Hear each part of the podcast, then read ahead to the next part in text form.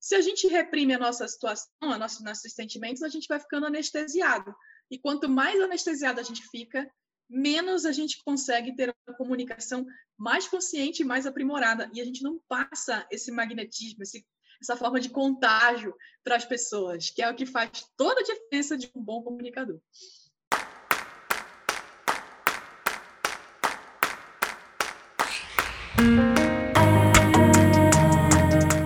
Fala pessoal, mais um episódio aqui do podcast Na Jornada. Eu sou a Mabi e sou sua host. E hoje eu trouxe uma convidada que é uma ex-tímida e mentora em comunicação, comportamento e marketing de relacionamento. Ela ajuda profissionais a desenvolver a comunicação autêntica no digital e também é uma grande amiga. Eu passei, aliás, pelo processo de mentoria com ela e foi dali que eu comecei a encontrar dentro de mim esses pontos chaves para eu me comunicar, tanto aqui no podcast e em outras mídias sociais. De quem eu tô falando? Nada mais, nada menos de quem? Nayara Falkowski.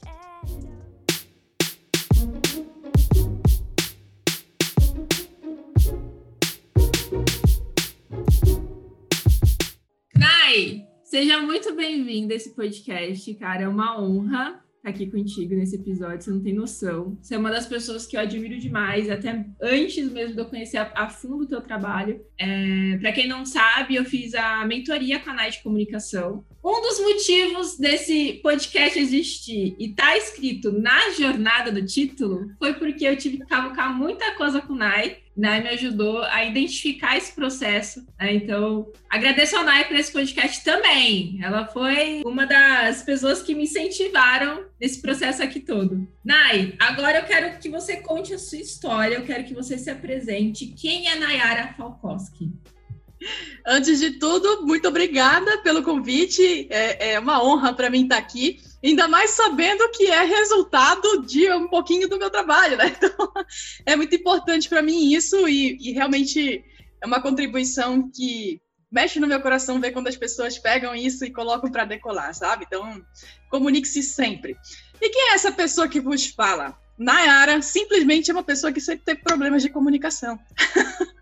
e já começou é, por aí. Quando eu fui desenvolvendo a minha comunicação, entendendo o quanto que ela ia diminuindo os entraves, abrindo oportunidades e realmente projetando a gente para aquilo que a gente quer alcançar, eu fui percebendo que a minha jornada simplesmente era aquilo que ia contribuir também na vida das pessoas. Então, sou arquiteta de formação, comecei minha vida profissional na arquitetura e já fiz uma série de transições de carreira, onde todas elas estava a comunicação, e foi por isso que eu decidi agora desenvolver mais esse lado da comunicação e também trabalhar a fundo como mentora de comunicação. Cara, sensacional. A Nai tem uma jornada muito incrível. E Nai, eu sei que, como eu fiz o processo, eu sei mais a fundo, mas a galera não sabe. Porque, geralmente, quando a gente escuta comunicação, a gente tende a colocar oratória, a saber falar em público. Mas o poder da comunicação está muito além disso. Está muito além. É, é, o que eu falei até antes da gente iniciar e foi um processo que eu passei que foi mais conhecer sobre mim mesma para depois conseguir me comunicar melhor, entender de mim para me comunicar, para expor. Como é isso para você? Como você trabalha esses elementos? E o que, que a galera tem que entender e tipo diferenciar o que, que é oratório, o que, que é comunicação?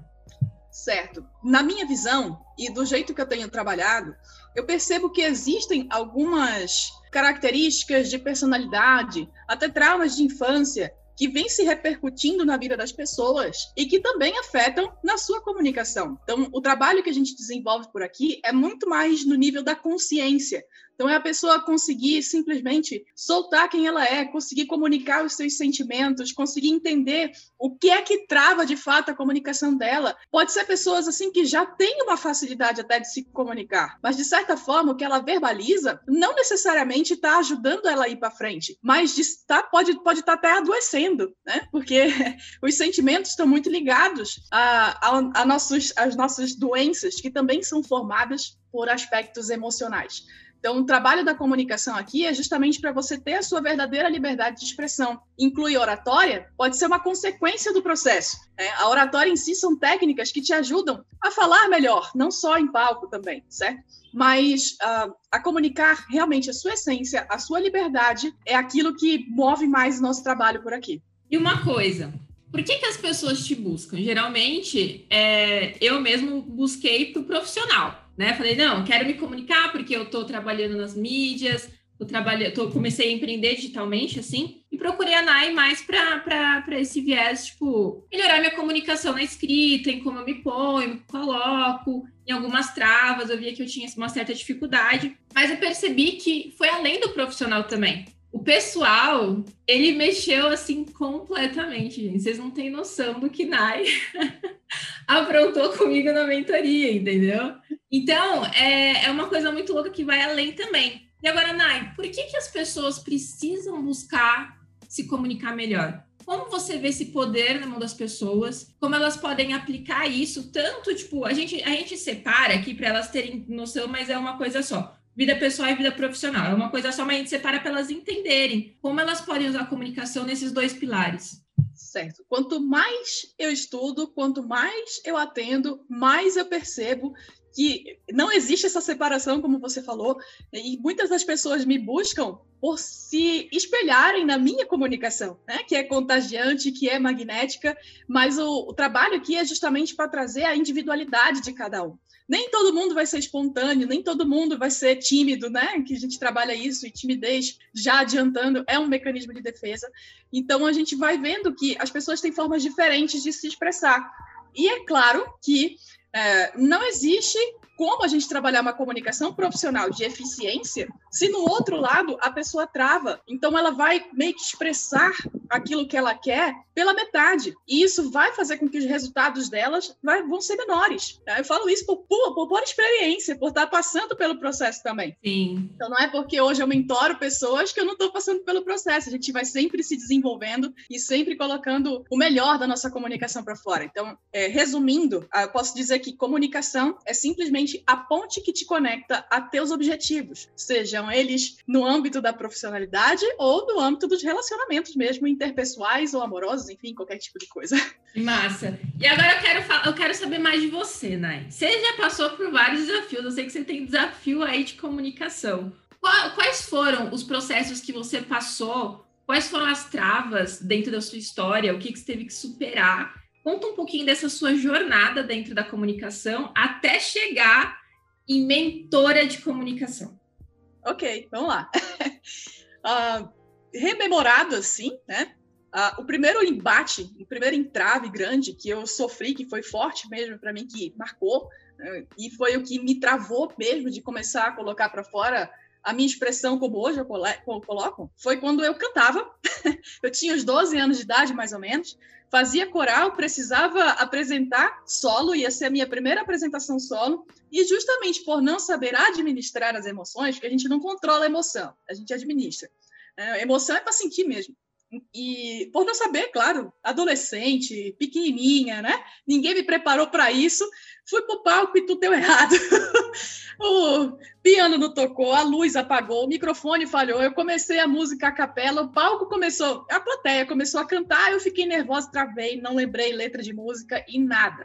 E aquilo ficou muito forte para mim e começou a se repercutir em não conseguir expressar o que eu precisava para profissional, então eu não sabia vender, eu não sabia trabalhar isso, eu não sabia argumentar com meus pais, eu não sabia argumentar com os meus amigos, então eu sempre aceitava o que era me imposto. Então, vê como a pessoa passou realmente por alguns entraves que deixavam ela sempre em segundo plano apresentar então TCC foi o caos. Eu precisei tomar meio vidro de maracujina para ficar tranquila e conseguir colocar para fora tudo que eu sabia. Meu Deus! então eu fui nesse nível, nesse nível realmente de não saber é, expressar com clareza tudo o que eu precisava, né? E a gente vai sempre trabalhando isso de uma forma que ajude a gente a colocar aquilo que precisa para fora, a saber selecionar ali no improviso, no momento que está acontecendo, as palavras que vão te fazer ser entendido pelo próximo, que isso é uma responsabilidade nossa. E da feita que eu comecei a desenvolver a pessoa, eu comecei a entender que eu precisava desenvolver o meu modo de comunicar. E de quatro anos para cá foi foi feita a virada. Foi quando eu comecei realmente a vender muito melhor, a entender técnicas que ajudem a pessoa do outro lado a compreender o que, que eu queria passar através das minhas vendas, Participei de um concurso em Belém que chama Belém Design Zones. Eu nem sabia que era um concurso. Entrei de gaiata no navio, porque eu não me inscrevi nem nada. e me convidaram para participar, porque precisavam de uma pessoa do meu perfil, porque será, né? Para fazer o papel de arquiteta repórter, que era justamente um papel de comunicação naquele evento que estava acontecendo e nem sabendo que era um concurso, acabei ficando em primeiro lugar. Então, passei da pessoa mais travada do mundo à comunicadora premiada nos últimos tempos. Isso me trouxe muita responsabilidade e me trouxe também aquilo que mais me mexe hoje, ver o quanto que as pessoas podem sim se expressar e a riqueza que é a individualidade da pessoa trabalhando no conjunto, porque cada um vai trazer informações diferentes e é muito bom, é muito rico esse processo de poder trocar essas informações. Cara, que jornada, gente, que jornada. Não, e uma coisa que você colocou aqui que eu anotei que é a emoção ela é feita para sentir, né? E muitas vezes a gente quer controlar a emoção e não, a gente tem. E realmente foi um dos trabalhos que eu fiz que tipo assim, cara, se eu tô sentindo raiva, deixa eu sentir raiva, eu não posso reprimir ela. E é muito ligado a isso, tipo, a comunicação está muito ligada às emoções, está muito ligada a como a gente lida com elas, né? Porque, vamos supor, você falou assim, ah, eu superei alguns perrengues no sentido lá da música, você se colocou ali, você travou emocionalmente, você não conseguiu é, é, lidar e deu todos aqueles, aqueles pontos ali. Então a gente pode concluir no sentido que, tipo, cara, quanto mais você sabe lidar com as suas emoções, melhor você, é, sei lá, sabe se uh, não se comunicar, mas passar por esses processos que a gente passa de perrengues da comunicação, de subir no palco e, e, alguma coisa acontecer e a gente saber lidar de uma forma melhor. Ou às vezes é uma, uma conversa difícil, ou alguma coisa externa que não está do nosso controle e a gente tem que saber lidar, a gente tem que Sim. dominar essa situação. Sim, com toda certeza. Quanto mais você consegue entender como suas emoções se processam, e é difícil, né? Porque é um negócio muito subjetivo. Para cada um vai ser de um jeito. Dependendo do que a pessoa passou na infância, vai ter uma forma diferente. As, as palavras que hoje a gente pronuncia também vêm com cargas emocionais que revelam para a gente muito do que a gente é e a gente não sabe. Então, quanto mais você vai conseguindo ter essa clareza, mais autoconfiança você tem que interfere também na sua autoestima e faz com que você consiga se sentir preparado para qualquer tipo de situação.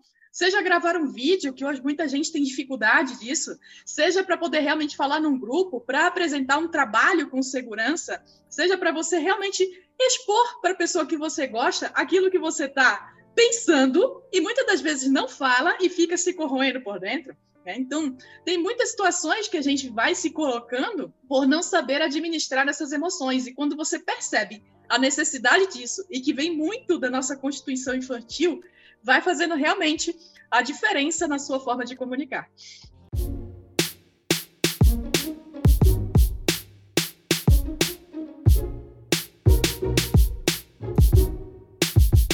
Nai, é, dentro dos seus atendimentos, tudo que você estuda, você consegue identificar um padrão? Tipo, algo que é mais latente, que as pessoas sempre passam por uma situação assim, dentro da comunicação. Tipo, seja ah, é, essa questão, a ah, dificuldade de expor as minhas ideias para outras pessoas. Ou a minha dificuldade de gravar um vídeo. Eu sei que, tipo, existe elementos que vão além disso, que é cada um tem a sua própria dificuldade, no caso.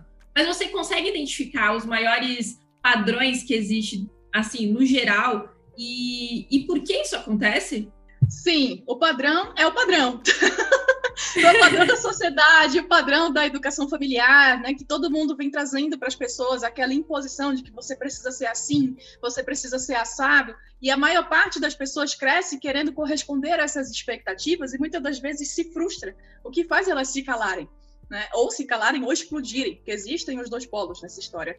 E para poder trazer essa comunicação realmente para a dança que eu falo, né? Que é uma dança, não é uma coisa única. Ora você vai estar tá falando, ora você vai ter que descansar a sua voz e está tudo certo. Isso faz parte do processo. Você precisa entender o que foram esses padrões que te fazer, que te fizeram calar de ser quem você é. Então a gente precisa começar a olhar um pouco para dentro. Tanto que esse é o primeiro passo de quem passa pelo processo pela gente, é entender quem é você, porque isso interfere em todos os outros prismas.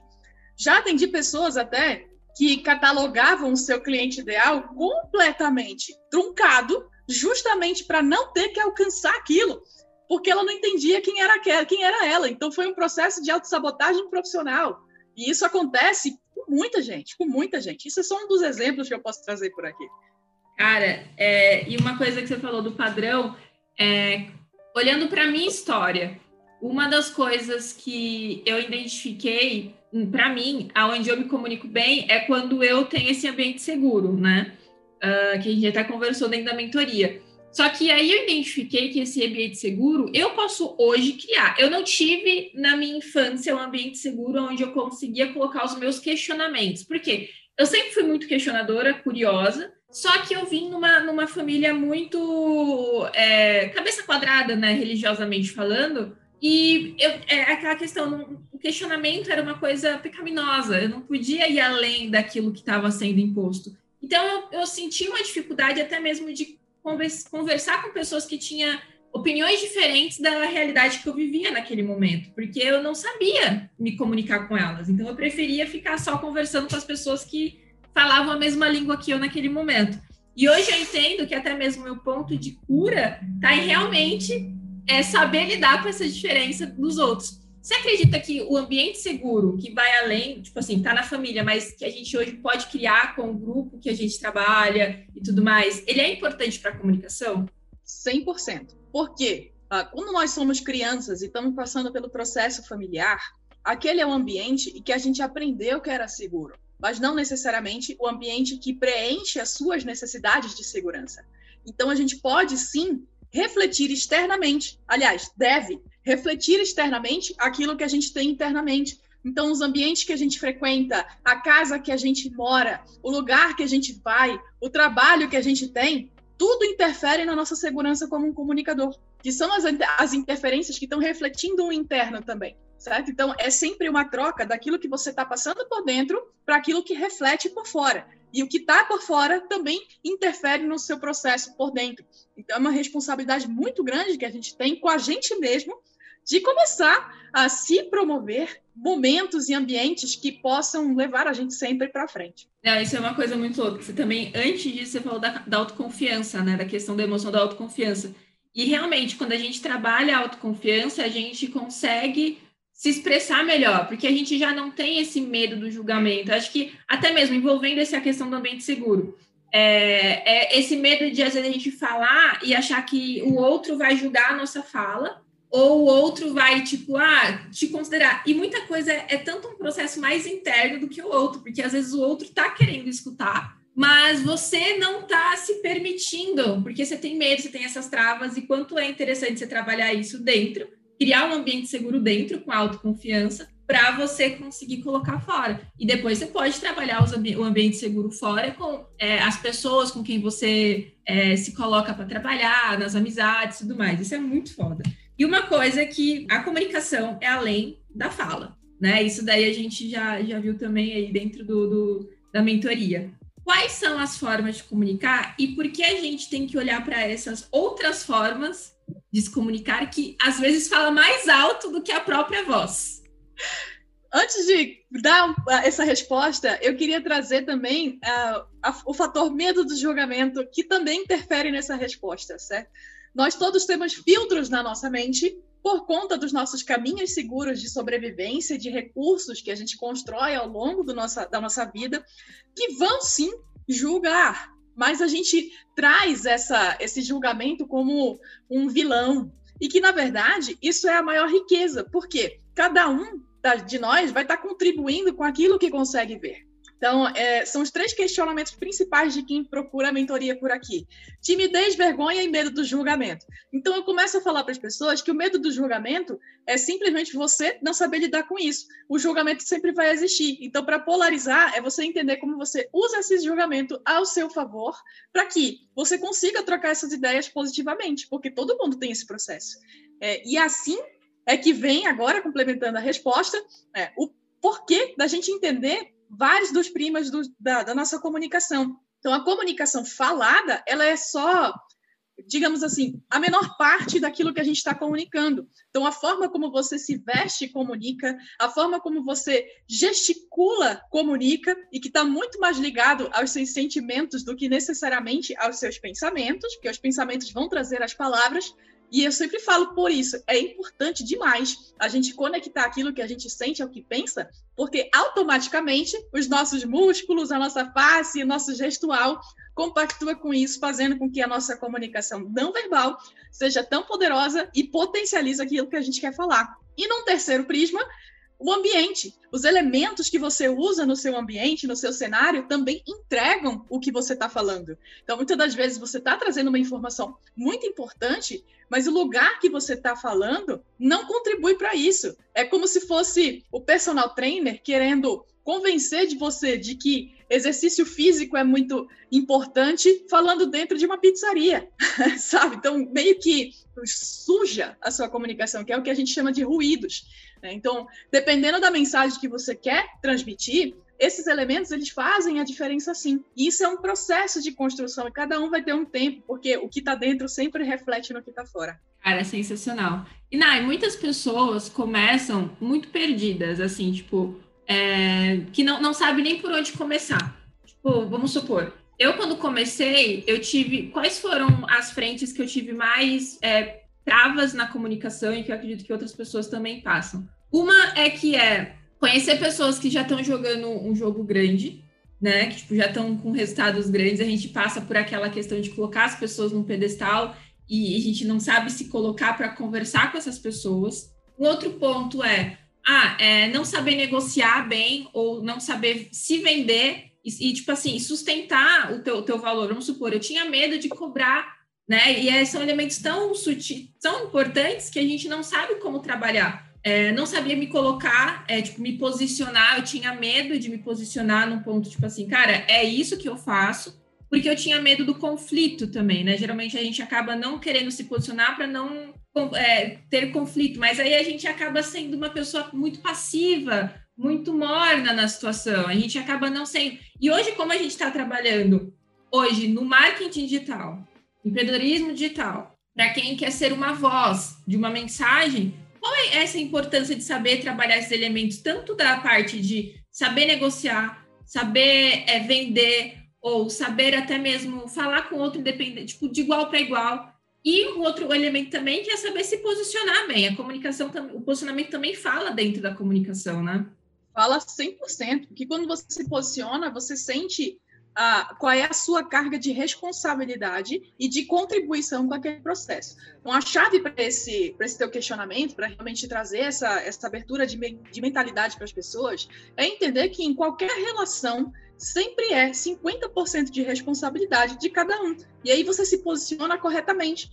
O fato da gente endeusar alguns pontos ainda está no nosso trabalho de autopercepção em baixo nível, entendendo que cada um vai ter uma jornada e cada um vai ter um momento. A gente almeja muito estar no lugar do outro sem valorizar a, no, a nossa própria história, a nossa jornada, que é o que a gente vê por aqui. E a nossa jornada sempre é o nosso trunfo. Sempre será porque você, só você trilhou esse caminho, ninguém mais trilhou por você, e isso faz o seu diferencial. Então, esse posicionamento de você entender o que foi que olhou para trás, erros, acertos, aquilo que você sente vergonha de você mesmo e se perdoar desse, desse próprio processo, e aqui eu quero fazer um adendo, é o porquê de eu não utilizar mais a palavra desculpa para o outro, que eu começo a trazer para o outro a responsabilidade de tirar um processo que é meu.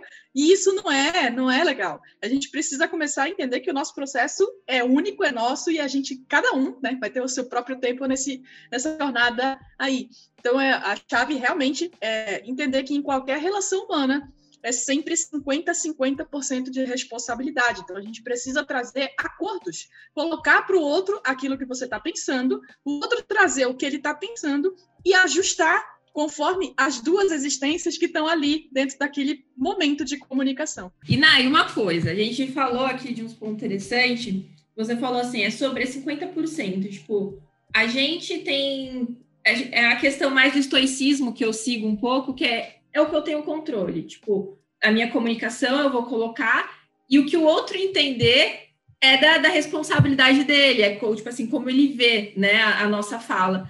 uma das coisas que eu falo, tipo, sobre lidar com conversas difíceis. Porque às vezes a gente cria essa questão de não quero magoar a pessoa, não quero ser muito direta, não quero ser ríspida, e nesse processo todo a gente envolve esse tipo de elementos de, de trabalho, tanto no trabalho, tanto na, na, em casa, a gente tem que ter esses momentos de conversas difíceis.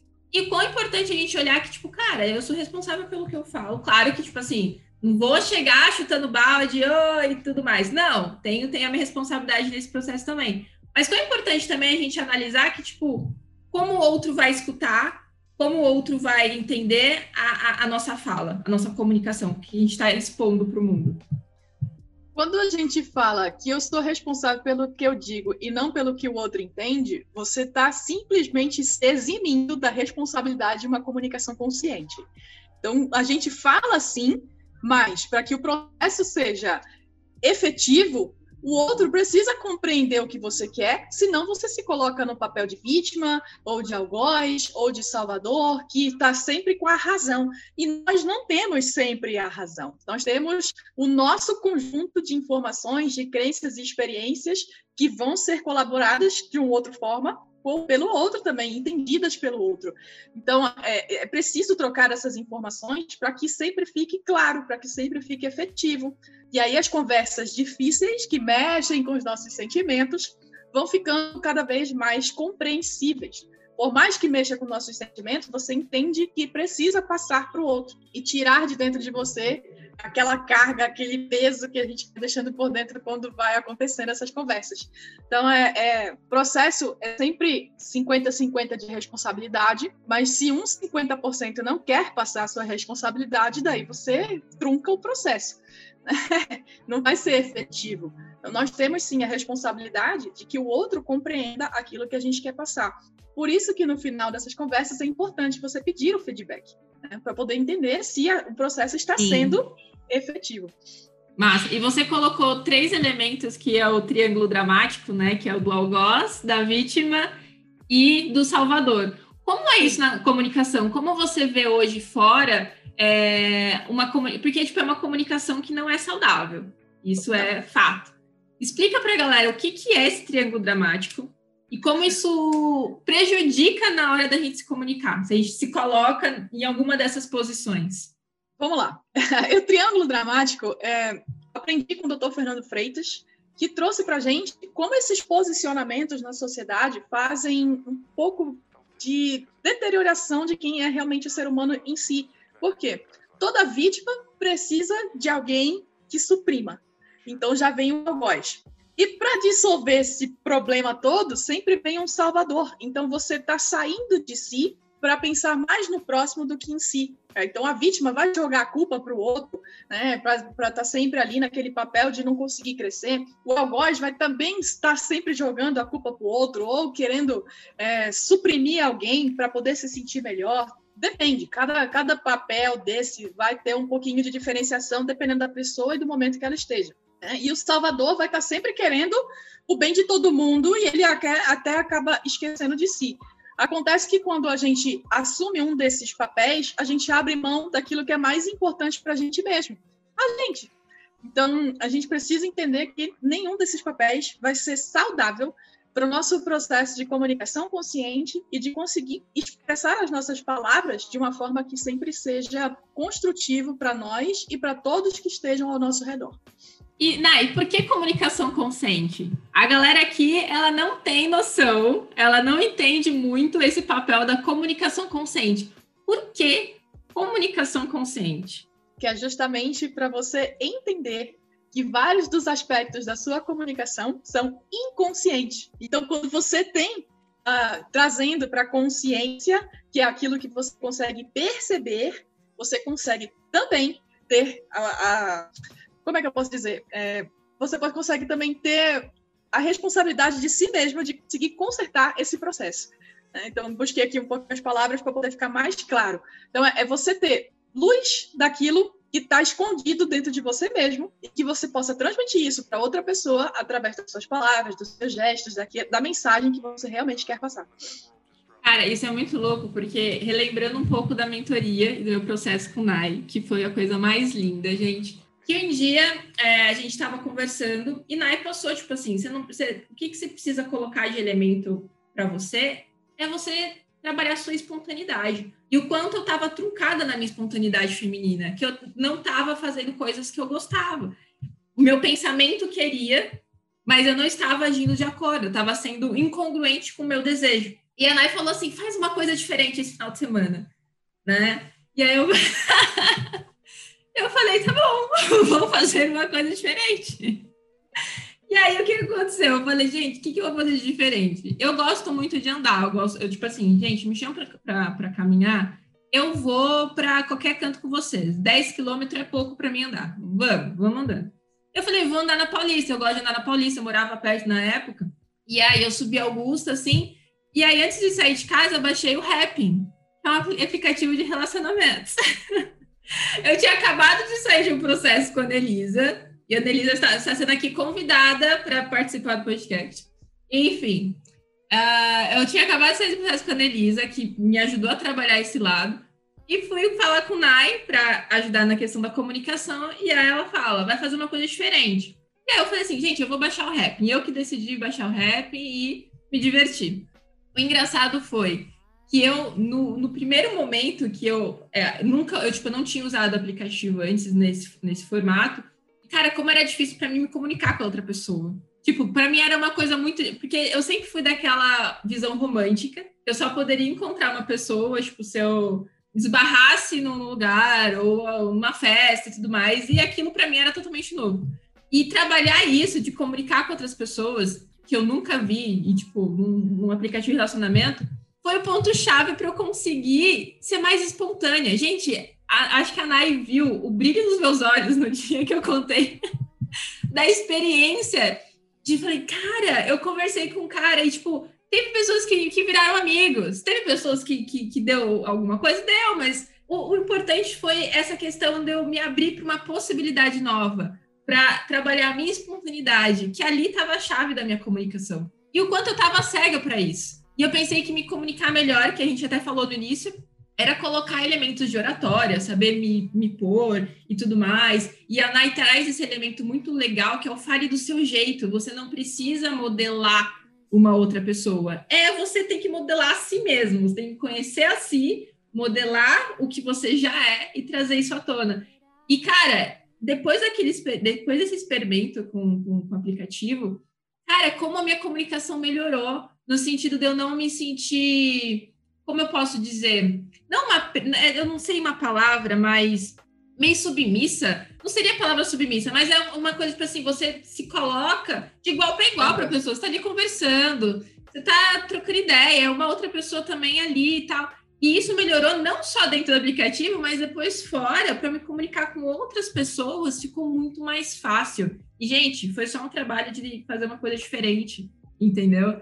E, e eu percebi o quanto eu estava me, é, me negligenciando de conhecer, ter, ter, ter, experiências novas, quanto isso tipo, enriqueceu a minha comunicação. Né? E, cara, eu sou muito grata a Nai por esse trabalho, tá? Bom, fico feliz.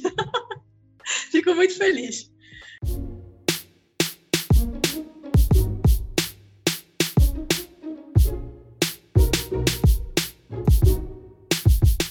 E Nai, agora uma coisa, eu quero saber mais de, de você, mulher. Mais, mais de Nai, mais elementos de Nai. Nai, quais foram os pontos que, assim, é, você falou que você superou bastante perrengue, né? Dentro desse, dessa questão da comunicação, né?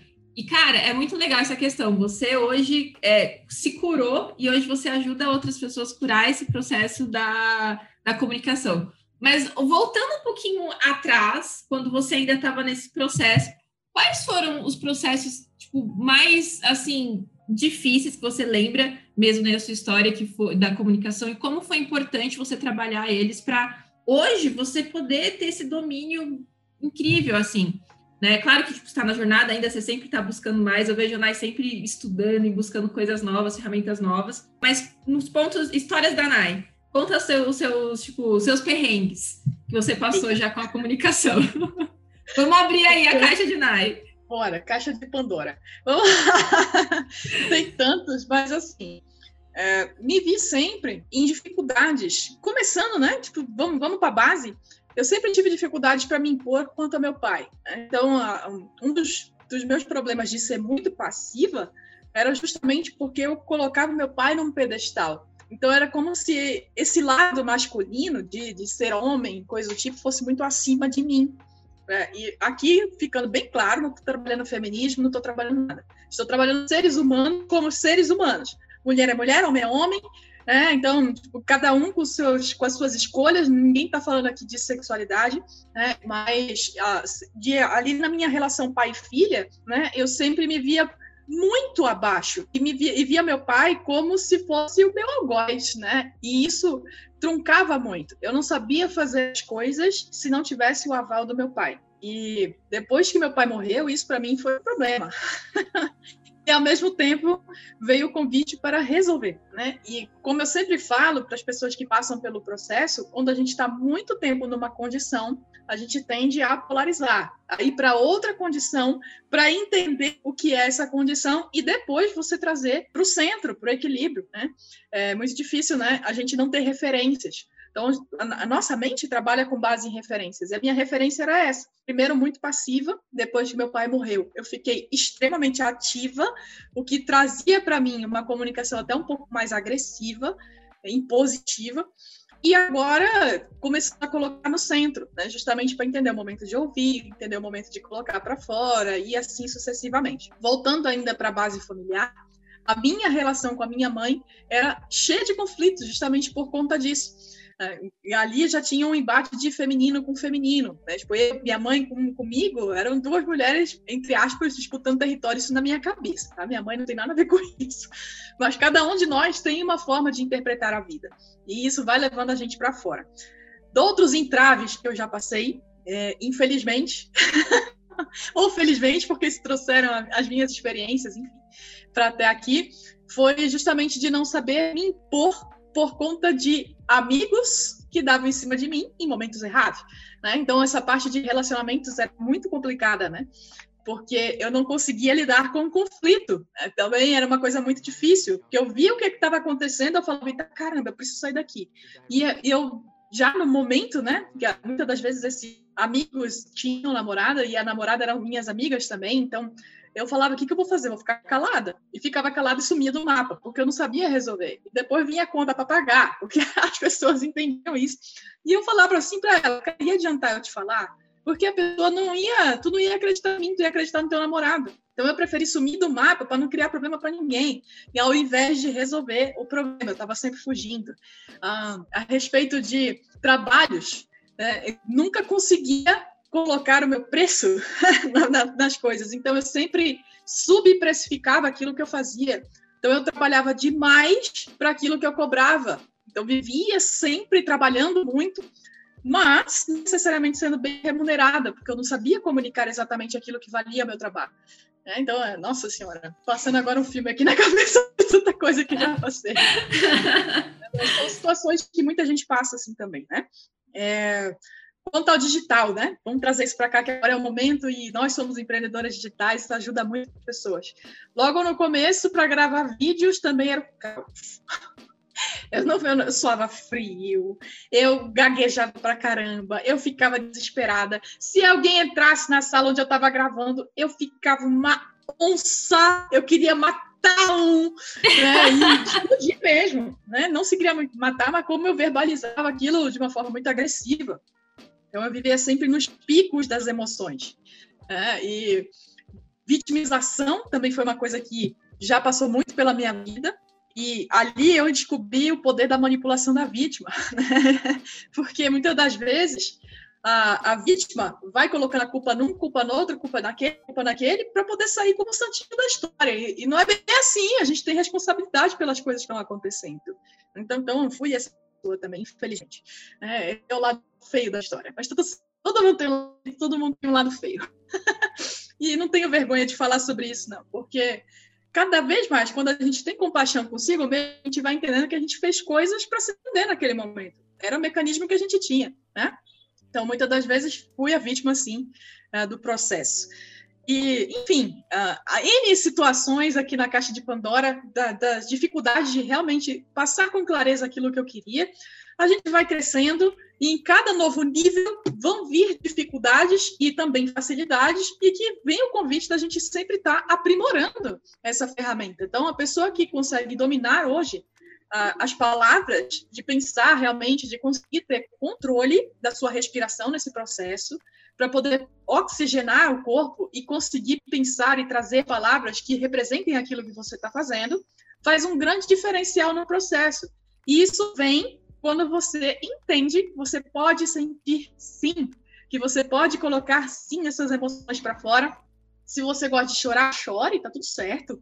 Se você gosta de, de comer, vai em algum momento, com, entenda o porquê que o seu paladar está trabalhando nisso, né?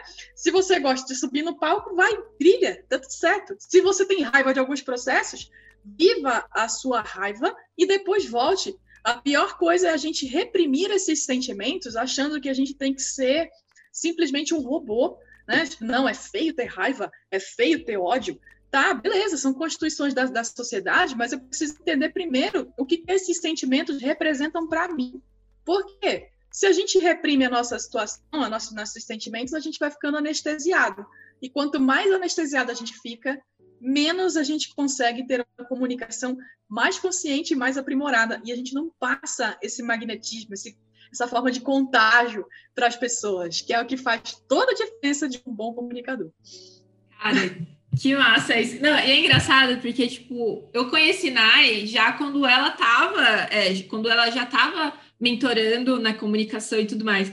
Às vezes a gente olha, tipo, naquele momento e fala assim, cara, capaz, ela não teve dificuldade, ela, ela nasceu assim, ela é uma boa comunicadora desde pequena. E aí a gente vê que, caramba, a gente passa por cada situação na nossa construção, na nossa história, na nossa jornada, até chegar num ponto onde a gente pode falar assim, cara, eu, olha, eu venci esse processo e agora eu consigo passar para outras pessoas. E é muito lindo isso, é muito rico. É por isso, é, é, são esses elementos que eu quero trazer aqui. Que a gente, onde a gente se, se nasceu, tem até uma frase, eu não lembro como é o dizer assim, mas o, é, a situação sua hoje não vai definir o seu amanhã entendeu? É, é, a sua jornada, é aquilo que você está tra trabalhando. A Nai passou por várias coisas aí, situações que muitas outras pessoas passaram e que acham que, tipo, ah, nunca que eu vou conseguir me comunicar bem, nunca que eu vou conseguir expressar a minha voz no mundo. Cara, não é isso, é só um processo, é só você identificar onde você está. Não, eu tenho esses desafios, ok, agora tem que trilhar para melhorar. Eu sei que eu consigo, porque teve pessoas que conseguiram. Cara, isso é muito lindo, é muito, muito rico isso, ouvir, entendeu? É muito lindo mesmo, cara. Acho Nossa. que tu nunca tinha ouvido eu falar dos perrengues que eu já tinha passado. Não, acho que não. Eu acredito que não, não nesse nível, não nesse nível.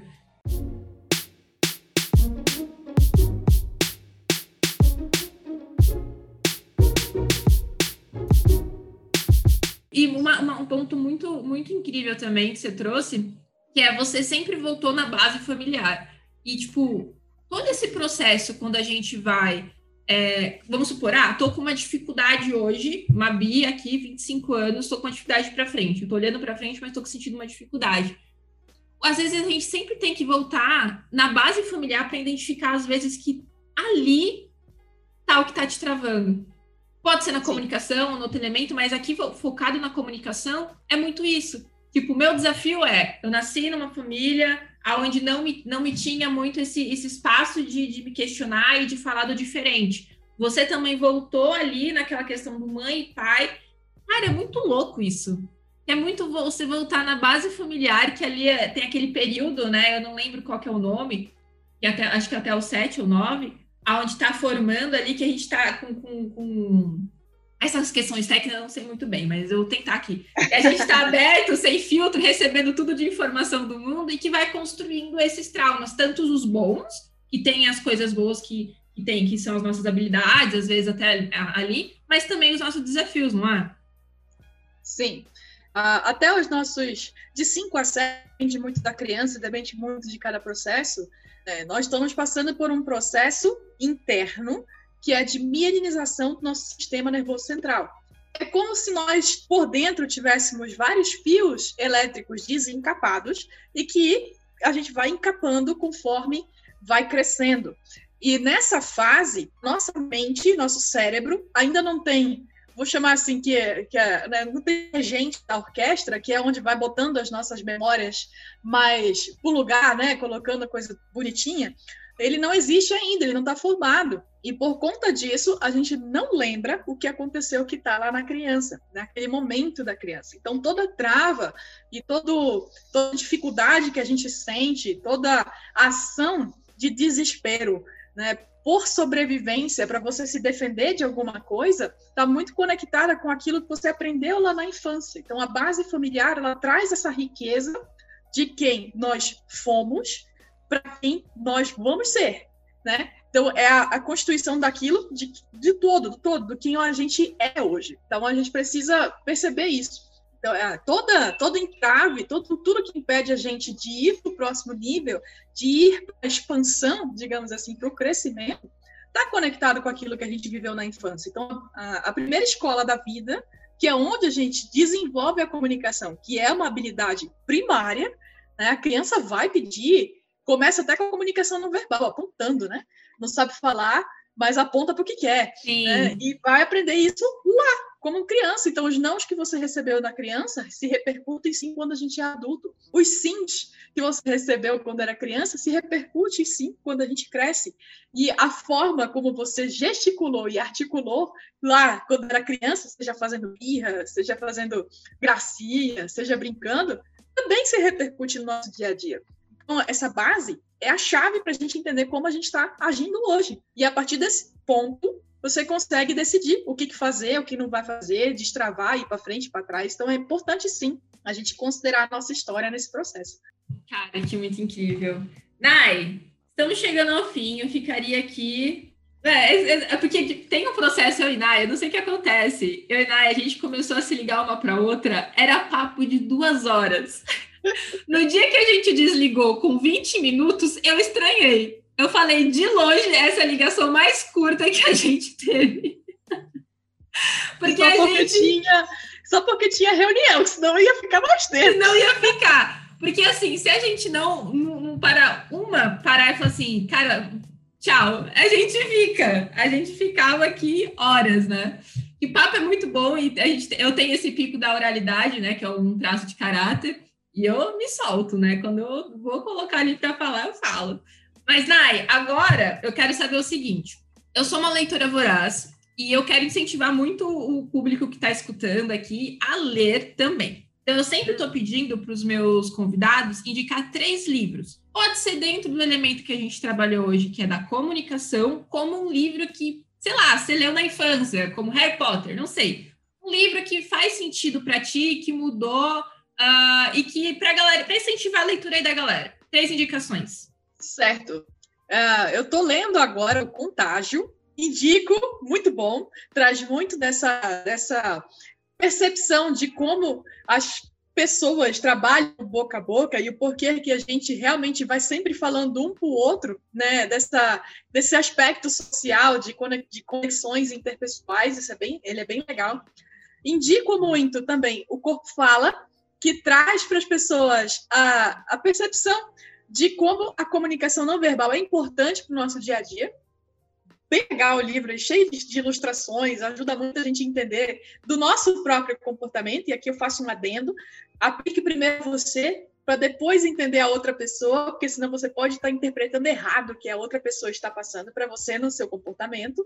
Vários elementos estão envolvidos. Uhum. E ainda está ali, né? Para eu terminar, não termino, porque eu estou sempre lendo três livros ao mesmo tempo, para poder fazer a associação, associação de informações, não, não, não, sigo a lógica, né? Eu sigo mais a, a parte de associação. Eita, esse interfere nesse, não sei o quê, então o meu processo de aprendizagem é um pouco diferenciado que é o que é o de comunicação não violenta, né? Que realmente ajuda muitas pessoas a entender como sua agressividade está no dia a dia ou passividade e realmente abrir o campo dos 50 a 50%, né? De você entender qual é a sua responsabilidade e como o outro também está interferindo nesse momento. Que massa, boa. Já o contágio você já tinha me, me indicado, já está na minha lista. Corpo Fala eu nunca li, o Comunicação Não Violenta muita gente já falou, eu também não li, vou colocar na minha lista também. Nai, qual seria a sua mensagem para o mundo? Tipo, uma mensagem que você colocaria num outdoor, uma mensagem que as pessoas, tipo, uma, a frase de Nai, a mensagem de Nai para as pessoas. Todo bom comunicador consegue abrir portas e oportunidades para aquilo que ele quer conquistar. Um bom comunicador pode abrir portas para aquilo, pra que, aquilo ele quer conquistar. que ele quer conquistar. Caramba, boa. Ai, gente, a importância de ser um bom comunicador, hein? Tá aí. E Nai, aonde as pessoas podem te encontrar para acompanhar o teu trabalho, que é muito maravilhoso? Fala aí suas redes sociais, seu contato, onde as pessoas podem te encontrar. Arroba Nai Falkowski, né? O meu sobrenome, ele é bem claro, né? Então, botou Falkowski, vai aparecer eu e minha família, só tem uma. então, Nayara só tem eu. Então, achou Nayara Falkowski, pode ter certeza que é essa pessoa que vos fala. então, tá tudo certo. Tem o meu site, vai mudar em breve, mas por enquanto podem me encontrar faledoseujeito.com.br. Tá tudo lá, todos os processos, a forma como o meu método atua para ajudar você a comunicar melhor, coisas do tipo. Enfim, procurou no Michael Costa, vai achar todas as redes sociais, porque eu sou dessa que me espalha. Algumas vão dar mais paradas, outras mais ativas, mas eu tô em tudo quanto é lugar. Vou achar por lá.